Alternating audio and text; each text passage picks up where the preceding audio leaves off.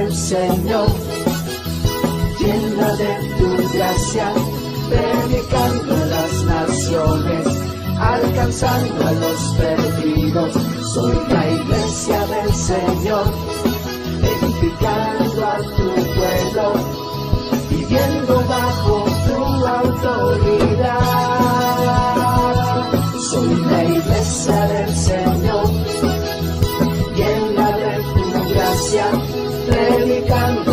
naciones, alcanzando a los perdidos. Soy la iglesia del Señor, edificando a tu pueblo, viviendo bajo tu autoridad.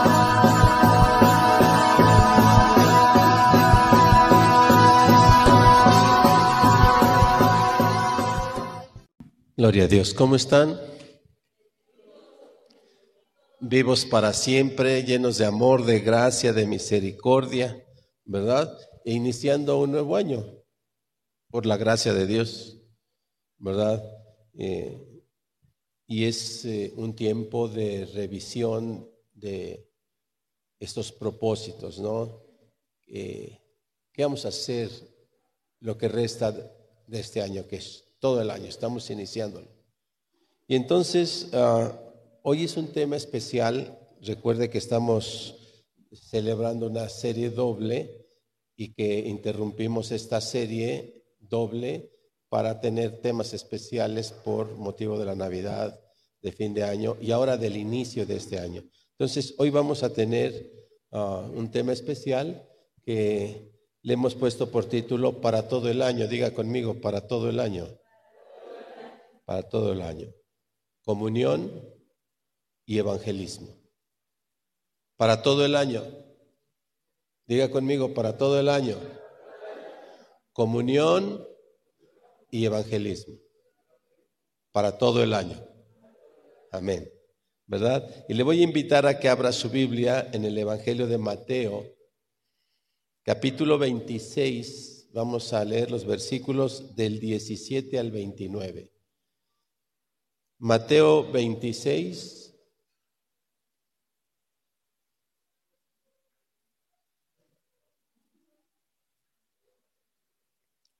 Cuando tenga, diga amén. Mateo 26, versículos 17 al 29. Si ya lo tiene ahí, dice la palabra del Señor. El primer día de la fiesta de los panes sin levadura, vinieron los discípulos a Jesús diciéndole, ¿dónde quieres que preparemos para que comas la Pascua? Y él dijo, Id a la ciudad a cierto hombre y decidle, el maestro dice, mi tiempo está cerca, en tu casa celebraré la Pascua con mis discípulos. Y los discípulos hicieron como Jesús les mandó y prepararon la Pascua. Cuando llegó la noche, se sentó a la mesa con los doce y mientras comían dijo, de cierto os digo que uno de vosotros me va a entregar. Y entristecidos en gran manera, comenzó cada uno de ellos a decirle, ¿soy yo, Señor? Entonces él respondiendo dijo, el que mete la mano conmigo en el plato, ese me va a entregar. A la verdad, el Hijo del Hombre va según está escrito de él mas hay de aquel hombre por quien el Hijo del Hombre es entregado. Bueno le fuera a ese hombre no haber nacido. Entonces respondiendo Judas, el que le entregaba, dijo, ¿Soy yo, maestro? Le dijo, tú lo has dicho. Y mientras comían, tomó Jesús el pan y bendijo, y lo partió y dio a sus discípulos y dijo, tomad, comed, esto es mi cuerpo. Y tomando la copa y habiendo dado gracias, les dio, diciendo, bebed de ella todos, porque esto es mi sangre del nuevo pacto, que por muchos es derramada para remisión de pecados. Y os digo que desde ahora no beberé más de este fruto de la vid hasta aquel día en que lo beba nuevo con vosotros en el reino de mi Padre. Gloria a Dios. Puede tomar su lugar.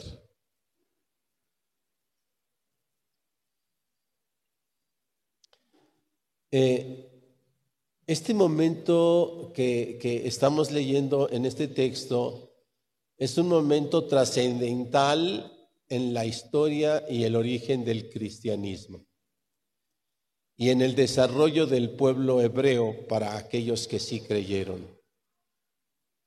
Para nosotros es importantísimo entender este pasaje porque hoy es un día en muchos sentidos especial porque es el primer domingo del año. Es tiempo de primicias, les recuerdo. Es tiempo de primicias, ¿verdad? Eh, hoy es la primera en muchas cosas, ¿no? Y es muy importante reconocer este pasaje. Eh, voy a intentar, si usted me ayuda, haciendo, como le digo a veces, ayúdeme a hacer la película y póngale de su imaginación. Ayúdeme. Cuando el pueblo de Dios fue eh, sacado de Egipto, de tierra de esclavitud, dice la escritura, eh, aquella noche del Éxodo sucedió algo muy extraordinario. Dios le dijo a Moisés que le indicara a todo el pueblo que por familia diga conmigo, por familia, tenían que matar un cordero.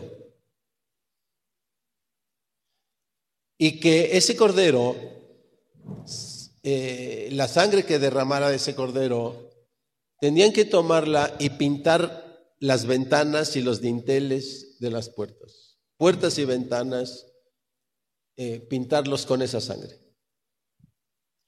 porque esa noche iba a pasar un espíritu de muerte. Y todos los primogénitos iban a ser tomados de parte de Dios, tanto de hombres como de animales. Pero en aquellas casas donde estuviera esa sangre del cordero, ese espíritu de muerte no iba a tomar a nadie. Por lo tanto, la sangre de aquel cordero representaba la salvación de la muerte para el pueblo de Israel. Tenían que comerse el cordero con hierbas amargas y tenían que comérselo todo. Y dice la escritura que si una familia no alcanzaría a comerse todo el cordero, pues que lo compartieran con otra familia, pero no podía quedar nada del cordero. Todos se lo tenían que comer. Y así lo hicieron el pueblo de Israel. Y entonces salieron aquella madrugada y empezó su libertad, su deambular por el desierto, pero libres. Empezaron a caminar por el desierto, pero libres. Y esa celebración, ese suceso, es la Pascua del pueblo hebreo.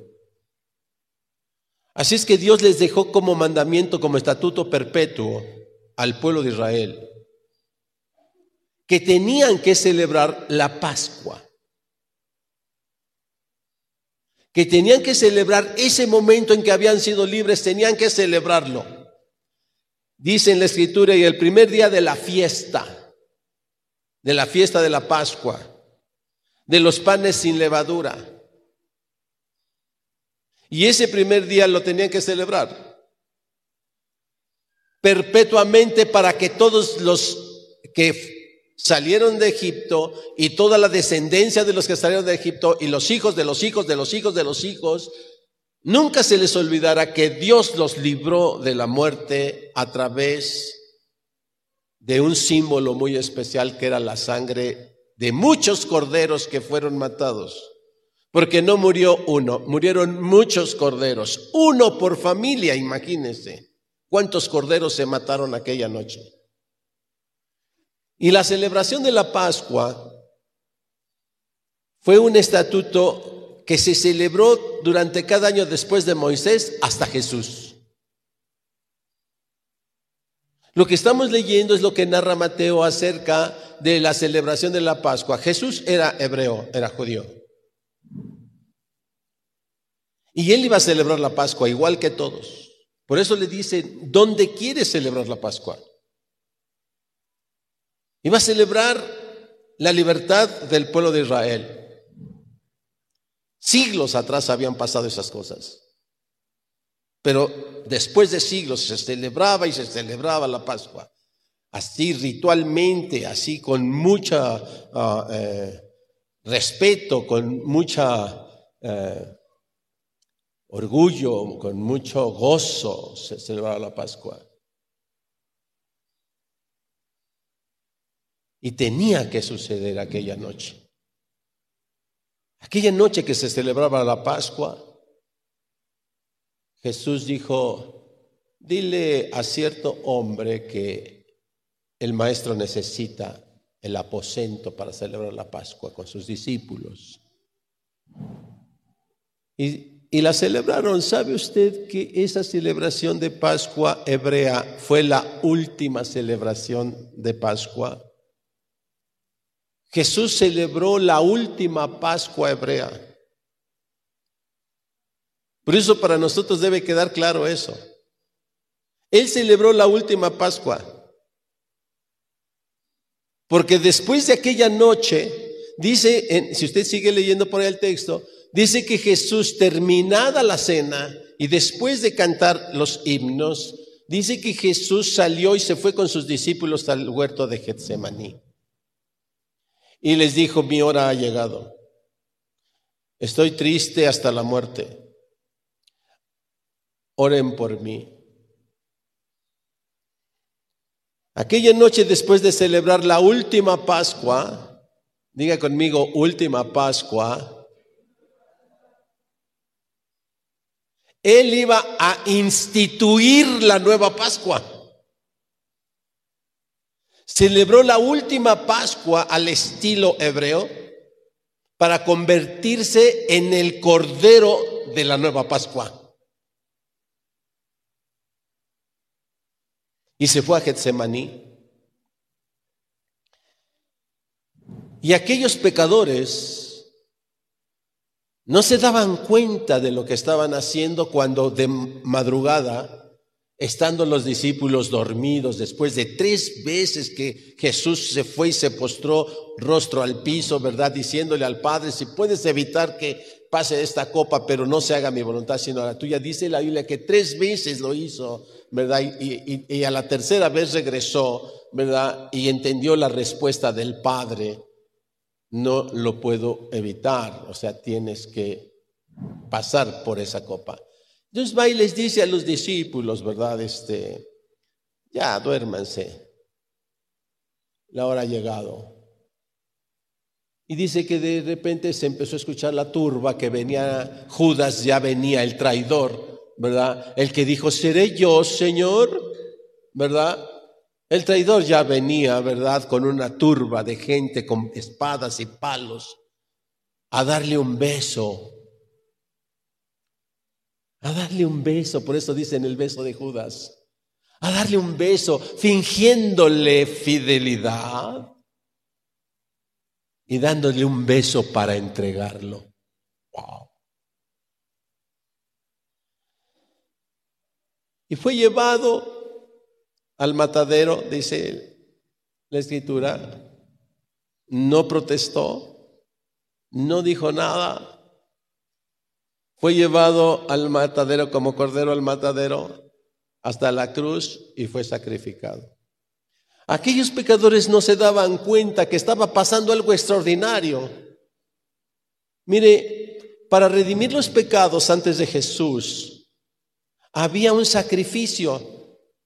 Si cualquier hombre o persona pecaba a lo largo del año, y claro que lo hacía, entonces venía un tiempo de remisión de ese pecado.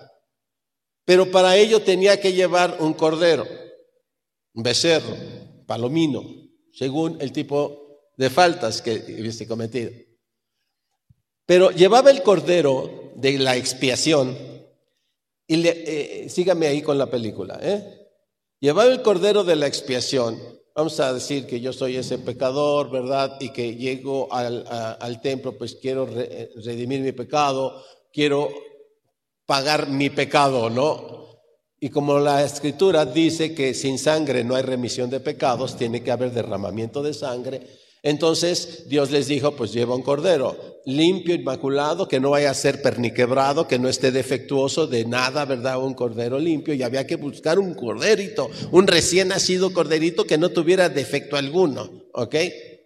Y entonces llegaba, y escúcheme bien cómo se hacía, lo ha leído usted, yo creo que, creo que muchos lo han hecho.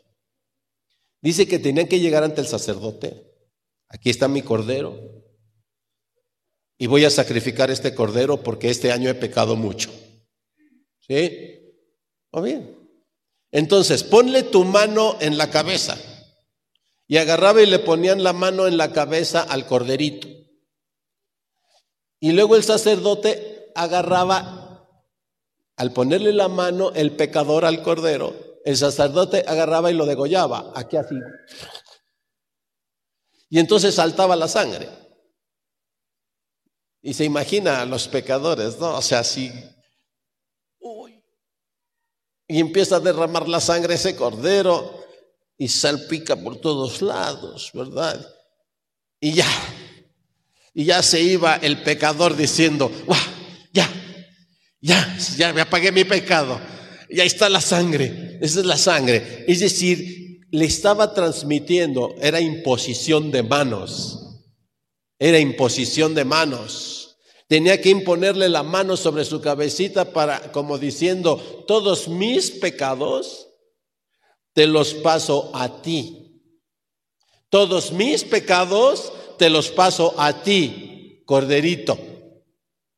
Y entonces ese cordero limpio, perfecto, era degollado y ahí va la sangre con la que se van a redimir los pecados del pecador que ahora ya eran del cordero. Ese era el entendimiento que tenían. Y por eso tenían que ir cada año con su sacrificio ahí. Y entonces salían y decían, oh, ya, ya, estoy limpio. Y era, haga de cuenta para nosotros, enero, ¿no? Iba a empezar un nuevo año limpio. Y a darle, hijo, vuelo a la hilacha. Y terminaba pecando otra vez. Y entonces se venía la época de la, del sacrificio para la expiación y tenía que comprar más corderos. Y llegar otra vez sin ponerle las manos y pasarle su pecado a, eso, a ese corderito. Y vas otra vez, y año con año, y año con año, y año con año, y persona por persona, y familia por familia. Y el mismo sacerdote tenía que hacer expiación por sus propios pecados. El sacerdote también tenía que llevar un cordero, ¿verdad? Y también ser sacrificado para redimir los pecados del sacerdote. Eso usted lo puede leer en Hebreos. Y por eso Dios dice, estoy cansado de sus sacrificios. Obediencia quiero, no sacrificios. Y entonces hay la profecía que dice, Dios va a enviar a uno para que no estén matando un corderito cada rato. Va a venir el Cordero de Dios que quita el pecado del mundo. Por eso es que Jesús llega y tenía que ser sacrificado el día de la Pascua.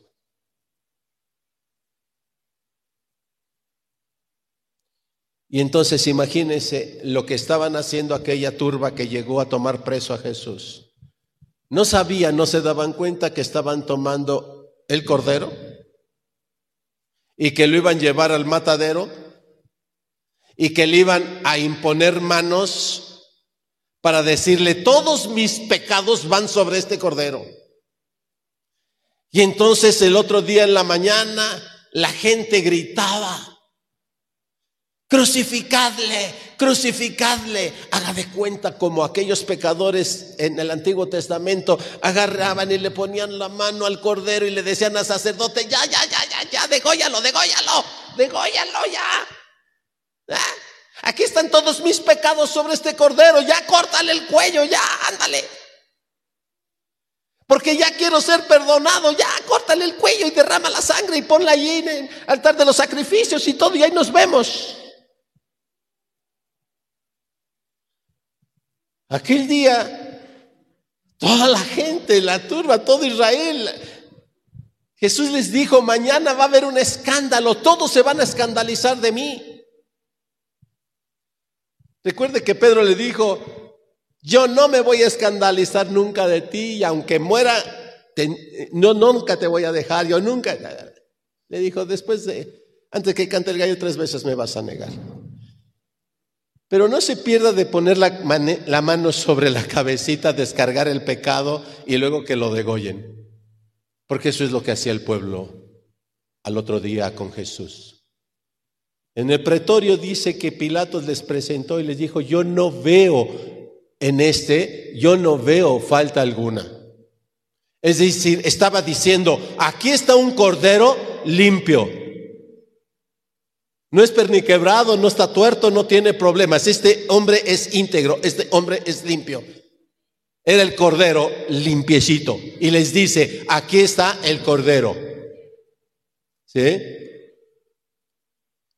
Mejor les entrego a, o, liberto a este que a estos otros que son pecadores.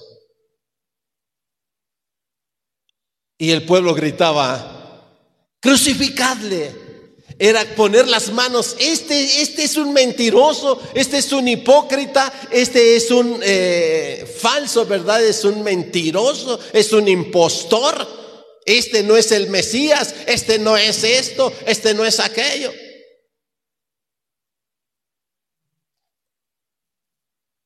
Lo humillaron, lo golpearon, lo escupieron, etcétera, etcétera, le descargaron todo el pecado del mundo, ¿verdad? Se lo descargaron a él y luego gritaban, crucificadle, pero ya.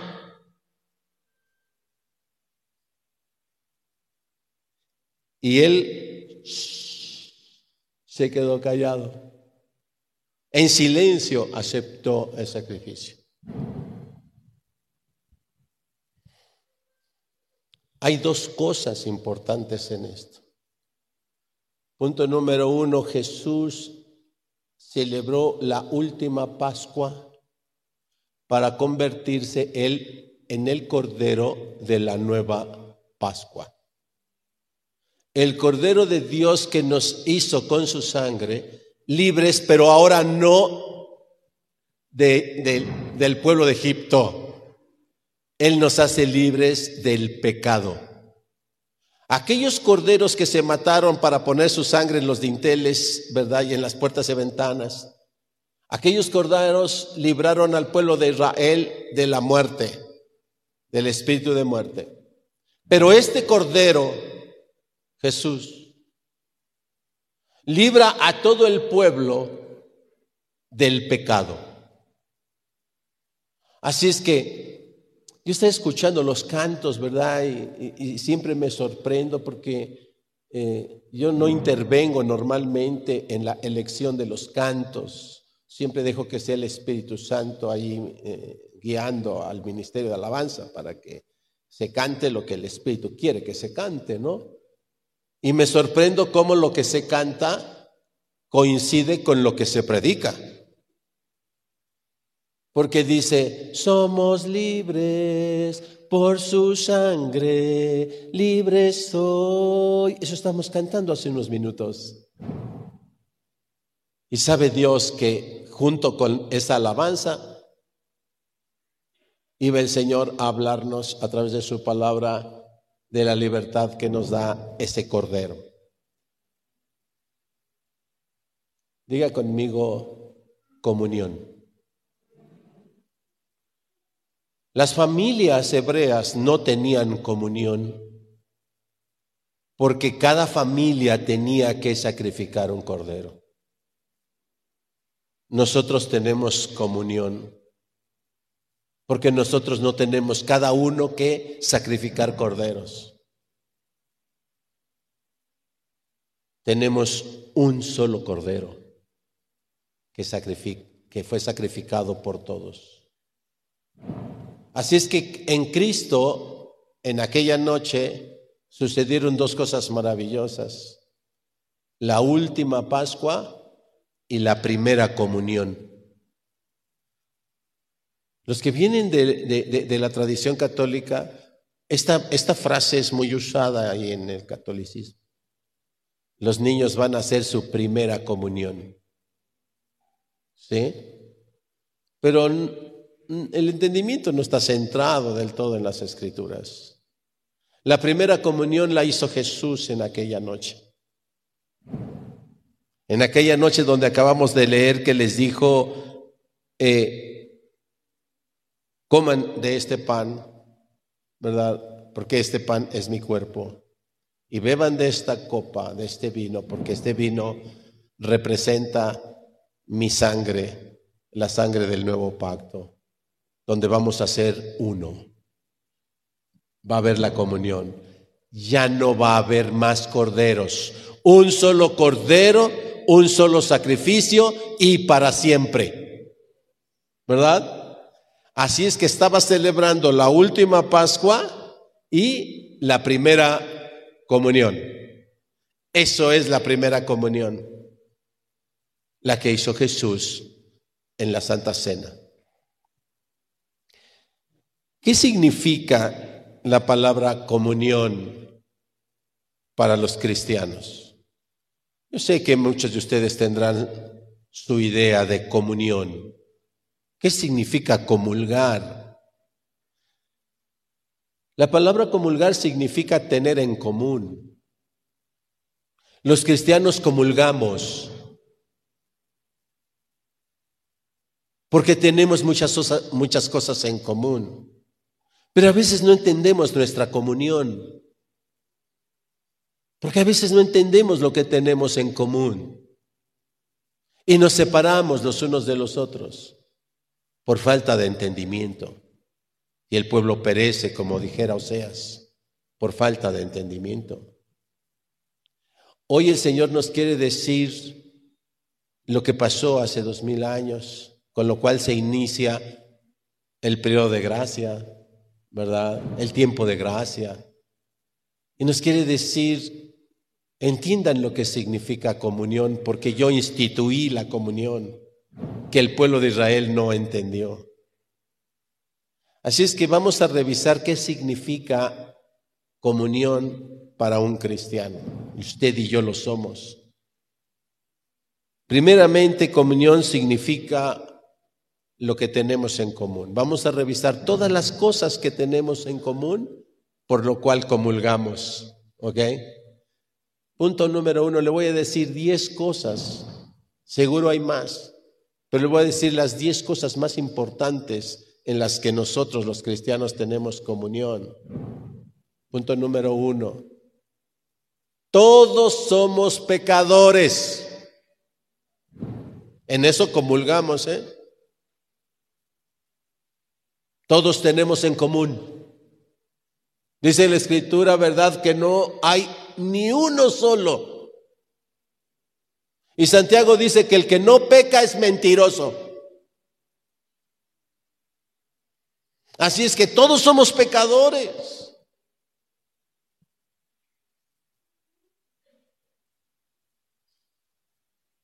Voltea y dígale a su hermano, hermana, que está a su izquierda, a su derecha, soy pecador.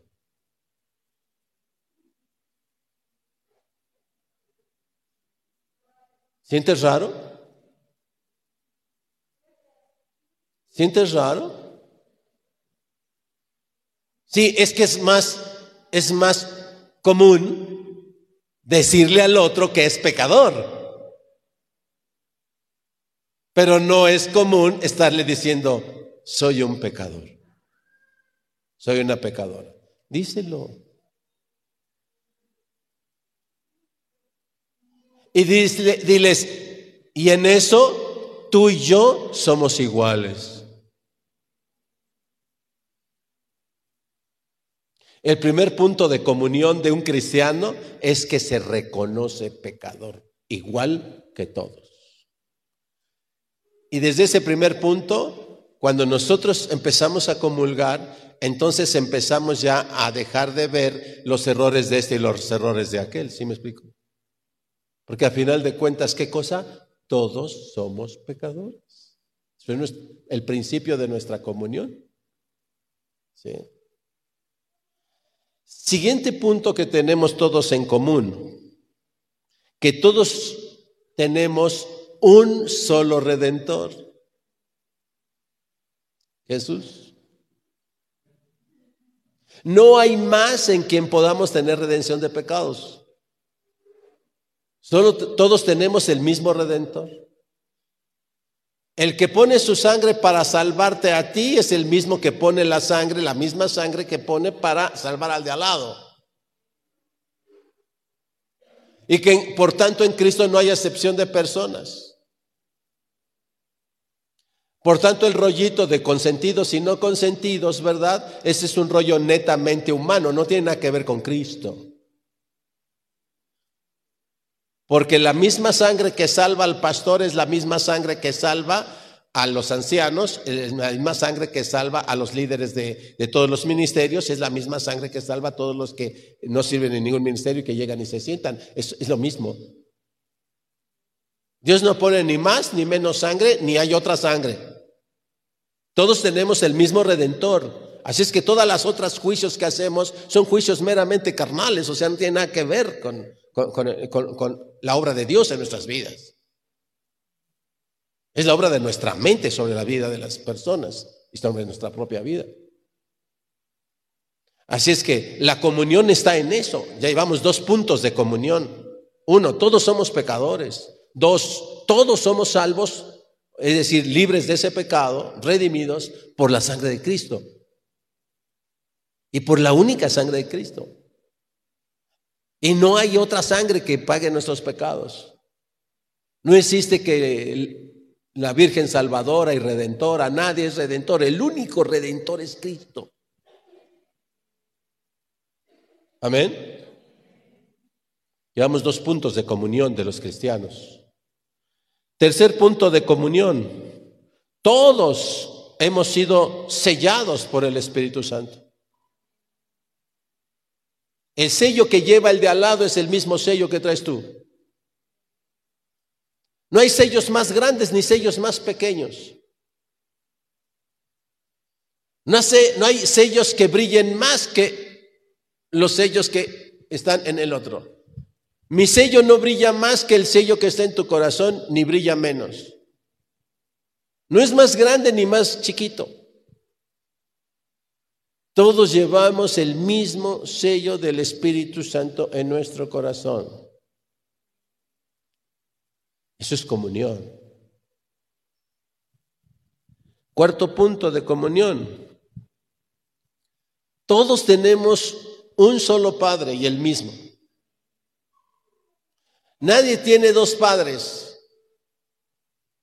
Recuerden lo que les dijo Jesús a aquellos que dijeron, nosotros tenemos a nuestro Padre Abraham. Su padre es el diablo.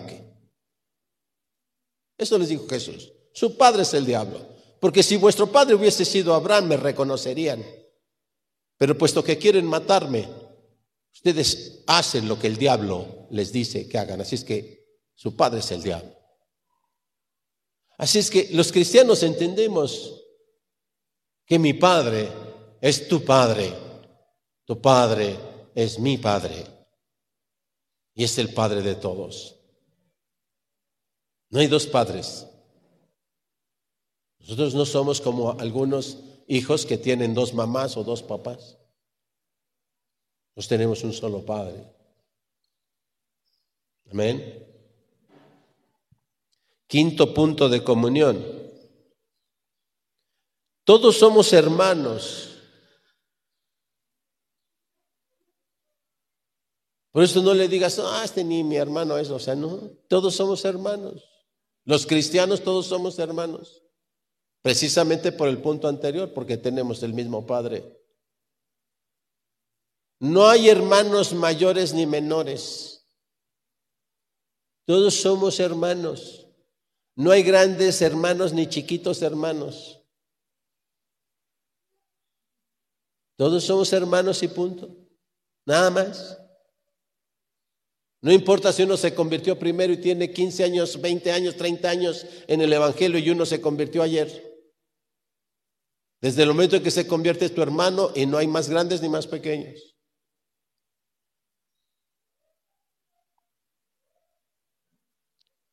Todos somos hermanos y nos amamos los unos a los otros. Si sientes que llegas a la iglesia y hay hermanos que no te aman es porque todavía no entienden, todavía no comulgan. Están en proceso para comulgar, todavía no han aprendido a comulgar. Si sientes que hay unos tontos y otros muy inteligentes, todavía no has aprendido a comulgar. Porque la inteligencia de este mundo no tiene nada que ver en la resurrección. Si es que no importa. Cuando reconocemos que todos somos hermanos, nos amamos los unos a los otros. Y empezamos a comulgar. No estamos midiendo la hermandad a través de parámetros como la sapiencia. Nosotros somos hermanos, más o menos hermanos por sapiencia. Somos hermanos por gracia, porque el Señor nos adoptó. Somos hermanos en Cristo por adopción, no por sapiencia. Amén. Sexto punto de comunión. Todos tenemos un mismo destino. No hay otro lado al que vayamos a ir. Este destino es la eternidad al lado de Dios.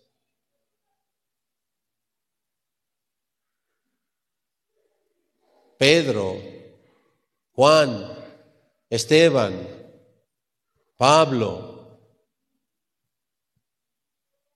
tienen el mismo destino que aquel que estaba a un costado de Jesús que le digo, que le dijo, acuérdate de mí, Señor. Y el Señor le dijo, de cierto te digo que esta misma tarde estarás conmigo en el paraíso. Al mismo lugar que fue aquel delincuente y que fue crucificado por ser delincuente, es el mismo lugar al que va Pedro, Esteban, Juan, Pablo, usted y yo. Todos tenemos el mismo destino. Nadie va a ir más lejos, nadie va a ir más cerca. Nadie va a ir a la derecha ni nadie va a ir a la izquierda. Eso es comunión. Tenemos todos el mismo destino. ¿Por qué entonces estar divididos?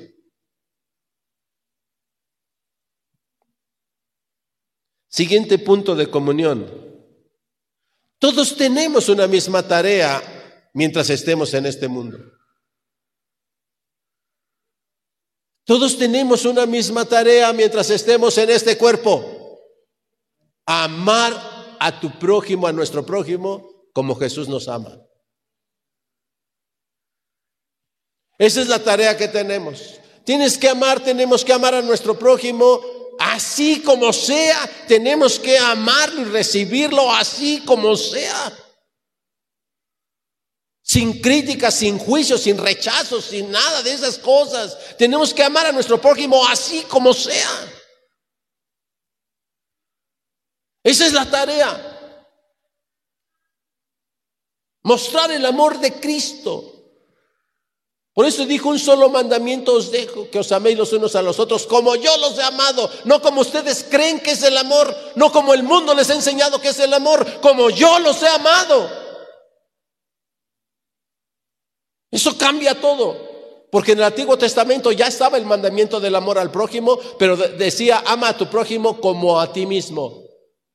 Pero Jesús llega y modifica eso y lo perfecciona porque Él viene a ser el ejemplo, la muestra. Entonces agarra y dice, por eso un nuevo mandamiento, es decir, un mandamiento modificado. Ama a tu prójimo, pero como yo te he amado. Esa es nuestra tarea, esa es tu tarea, esa es mi tarea, es la tarea de todo creyente. Es la misma tarea para todos, eso es comunión, es la misma tarea para todos. No es solo el pastor el que tiene que amar, no es solo el líder que tiene que amar, los ancianos o los líderes. No, todo cristiano tiene la misma tarea, eso es comunión. Todos tenemos una misma misión en esta vida, evangelizar. No son grupos de evangelizadores, no son personas específicas que tienen ah, una tarea muy específica de evangelizar. Todos comulgamos en la visión, en la misión de evangelizar. Todos tenemos esa misión, todos tenemos la misma misión. Tenemos que predicar el Evangelio, llevarlo a todas las naciones, a todas aquellas personas que no han recibido el Evangelio, las buenas de salvación, todas estas gracias que hemos estado mencionando, ¿verdad? Tenemos que llevárselas a las personas. Esa es la misión y por eso Dios te tiene viva, por eso Dios te tiene vivo. No es por la suerte, no es por otras cosas, es porque Dios quiere que lleves el Evangelio. No es para que termines una carrera, no es para que hagas dinero, no es para que esas cosas. Dios nos tiene vivos porque quiere que, cumplamos esa misión. Tenemos que ir y predicar el Evangelio. Pero a veces pensamos que estamos vivos para disfrutar de, de nuestras ganancias en los negocios, ya los viejos de nuestra pensión, ¿verdad? Para alcanzar títulos, para alcanzar estatus de poder, para alcanzar fama. Creemos que por esas razones estamos vivos y estamos profundamente equivocados. Los cristianos tenemos una misión todos, todos, el chiquito, el mediano, el hombre, la mujer, el rico, el pobre, no importa, todos tenemos la misma misión, esa es comunión. Por eso un cristiano no importa cargos eclesiásticos, tiene que estar todo el tiempo llevando el Evangelio a donde no se conoce. Amén. Por eso, recuerde lo que le dije al principio, para todo el año No es una tarea solo para el aniversario. Es una tarea para todo el año. Comunión y evangelismo. Tenemos que aprender a, a, vivir en comunión y estas son nuestras bases de la comunión. Todos somos pecadores, todos tenemos un mismo redentor. Todos somos hermanos.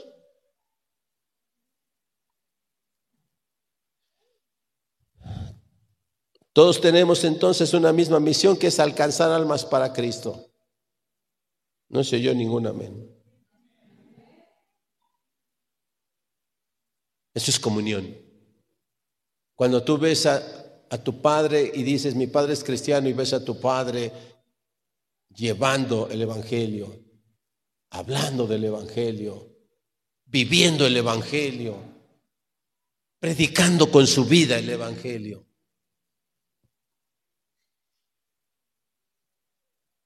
Como hijo tienes que hacer exactamente lo mismo. Pero es que yo no tengo tiempo. Estás vivo, los muertos son los que no tienen tiempo. Es que yo voy a la escuela en la escuela. Es que yo vendo en el mercado, en el mercado. Es que yo soy chofer en la combi. Porque Dios nos tiene vivos para estar en un lugar. Y en ese lugar hay gente que necesita el Evangelio. Allí en la combi hay gente que necesita el Evangelio. Allí en tus clientes, si eres comerciante, allí necesitan el Evangelio. Por eso Dios te ha dado el privilegio de ser comerciante. Porque hay gentes que te van a ir a comprar y gentes que te van a proveer, proveedores, vendedores, ¿verdad? Que te dan, que, que te proveen tus productos. Esos necesitan el Evangelio también. Eres artista, los artistas necesitan del Evangelio. Eres empresario, los empresarios necesitan del Evangelio. ¿Te ha conectado Dios? Aquí viene gente que me dice, no, yo conozco y son mis cuates acá, los de la banda de no sé qué, los meros meros de no sé dónde, acá. Pues qué bueno, Dios te puso ahí, te trajo acá para que vayas y al delincuente le digas que necesita del Evangelio. Al secuestrador, al que vende drogas, al extorsionador, ve y diles a todos que necesitan del Evangelio. No andar nada más presumiendo, no, es que yo tengo mis cuates, son acá y acá. ¿Y eso qué me vienes a presumir? Ve y diles que necesitan a Cristo. Por eso Dios te hizo que los conocieras. Es que mi cuate es el candidato, pues ve y dile que necesita a Cristo. No véale a ambisconearle que te dé un hueso, ve y dile que necesita Cristo. Es que yo ando allá con el candidato. Y es que a ver si me da. El que te da la vida es Cristo, ¿no? Que andar mendigando. Por otros lados. Amén. Eso tenemos en comunión los cristianos. Eso es nuestra comunión.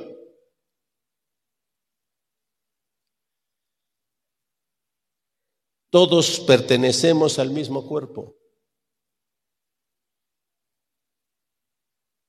Todos pertenecemos al mismo cuerpo. La iglesia, que es el cuerpo de Cristo. Por eso es tan terrible. ¿Ha visto usted? Mire, yo he visto gente, si yo era de esos, o sea, no solamente he visto en la gente, sino lo he visto y lo vi en mi propia persona. Yo les he comentado que duré más de 20 años pintándome el pelo.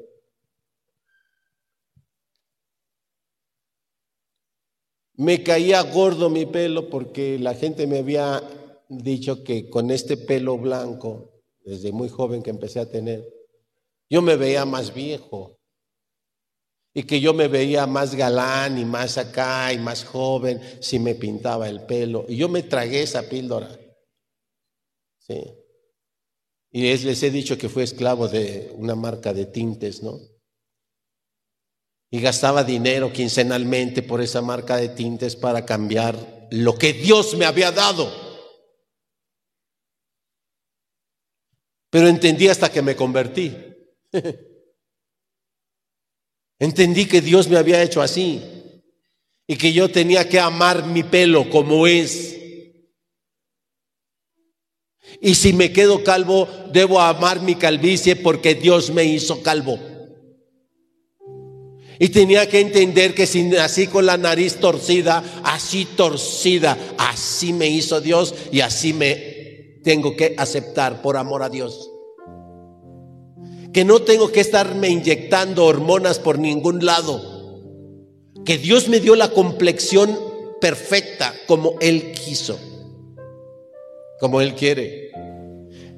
Que no tengo que estar poniéndome maquillaje sin nada encima porque tengo el rostro que Dios quiere que tenga. Que no tengo que estar sacrificando mi cuerpo para nada porque tengo el cuerpo perfecto que Dios quiere que tenga. ¿Y por qué menciono esto? Porque si no, no entendemos este principio de la comunión.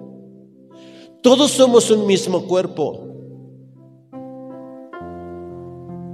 Y no podemos, por ser miembros de un mismo cuerpo, no podemos estar rechazando a nadie. Porque rechazar a alguien es rechazar al cuerpo de Cristo. Rechazar a alguien es lo mismo que agarrar y pintarse el pelo, arreglarse y ponerse parches por donde quiera. Es lo mismo. Así, así la gente, así como llega, así Dios la quiso y así Dios la tiene en la iglesia y así Dios lo quiere en la iglesia y Dios lo salva. Así. Gente muy entregada y gente poco entregada, así Dios los ama. Y así Dios los quiere.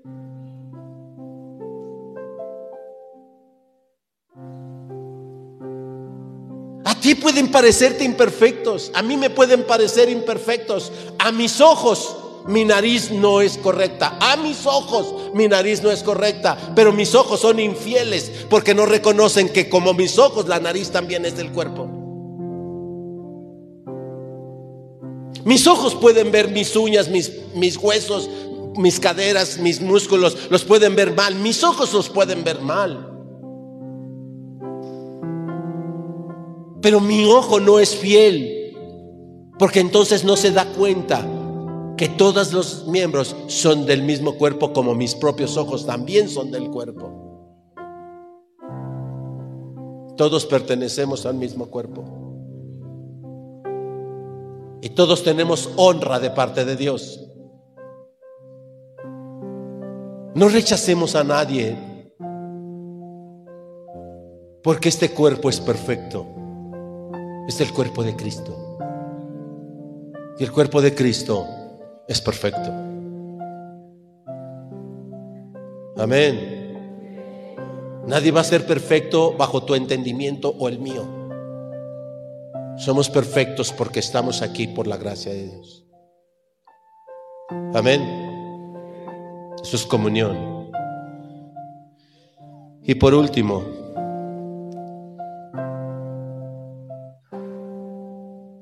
tenemos algo en común los cristianos que nuestra prioridad en esta existencia es servir.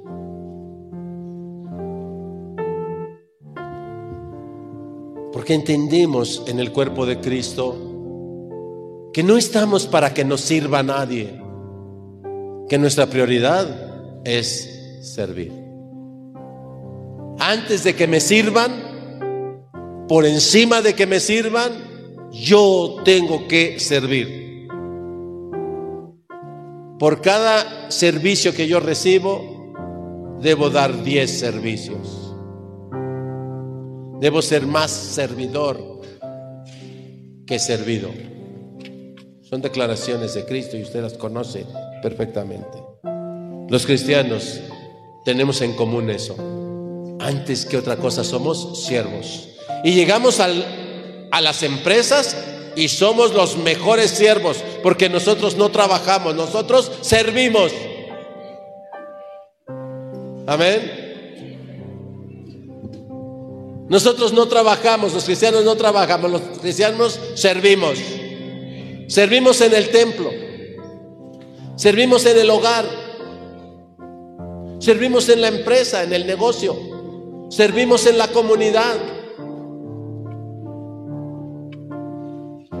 Nosotros no trabajamos, servimos.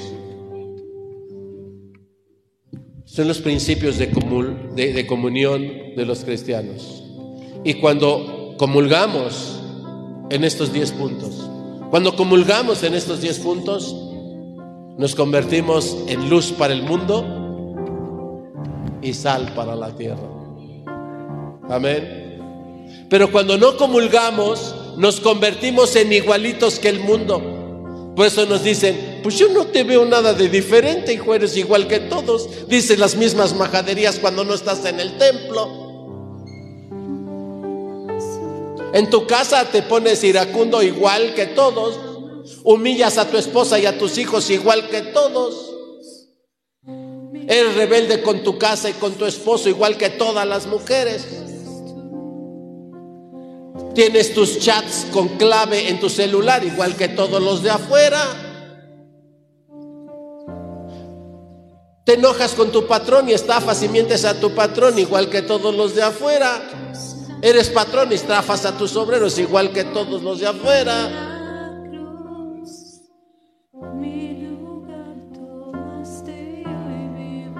¿Eh?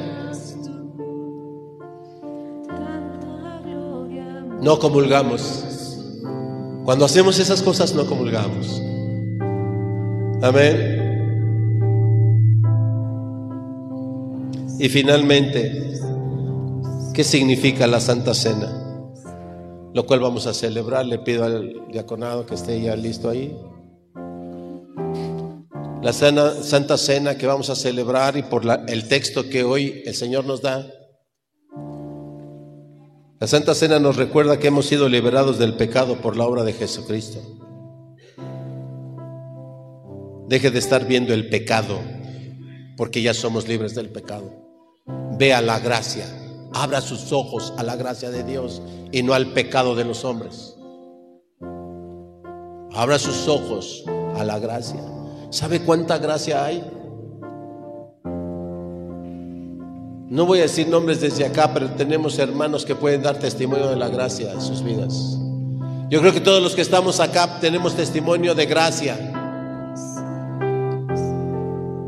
Tenemos hermanos, ¿verdad?, que han sido sanados de su vista.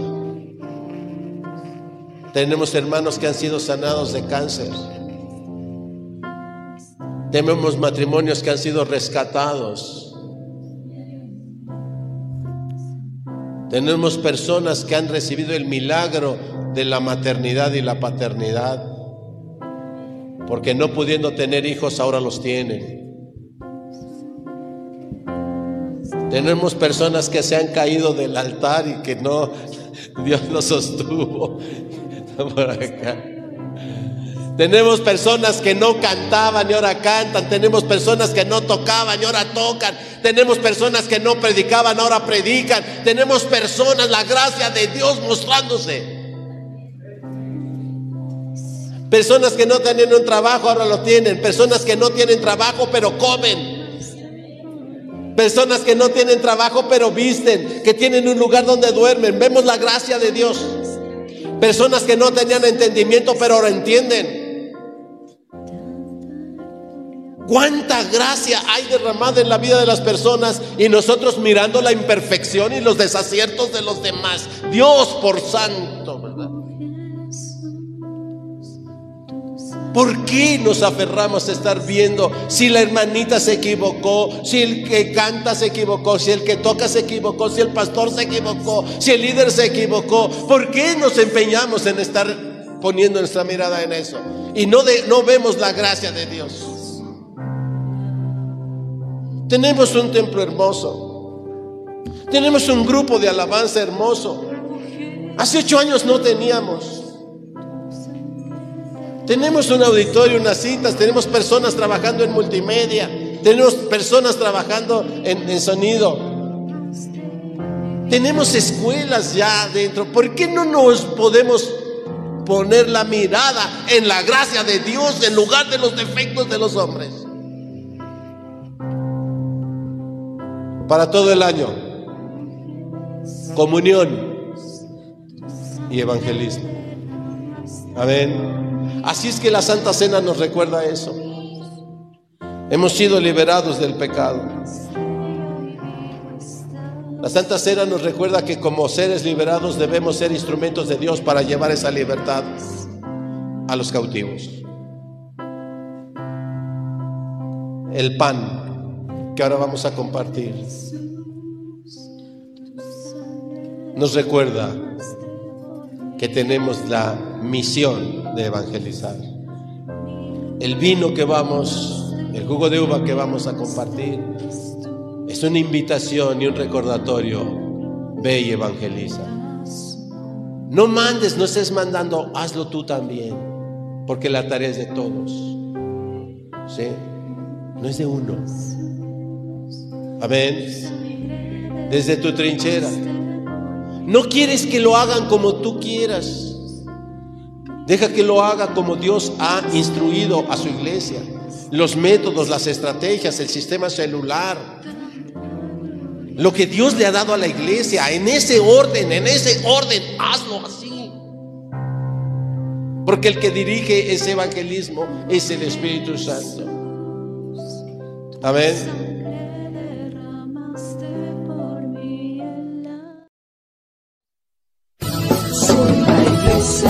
Señor, llena de tu gracia, predicando a las naciones, alcanzando a los perdidos. Soy la iglesia del Señor, edificando a tu pueblo, viviendo bajo tu autoridad. Soy la iglesia del Señor, llena de tu gracia, naciones, alcanzando a los perdidos. Soy la iglesia del Señor, edificando a tu pueblo, viviendo bajo tu autoridad.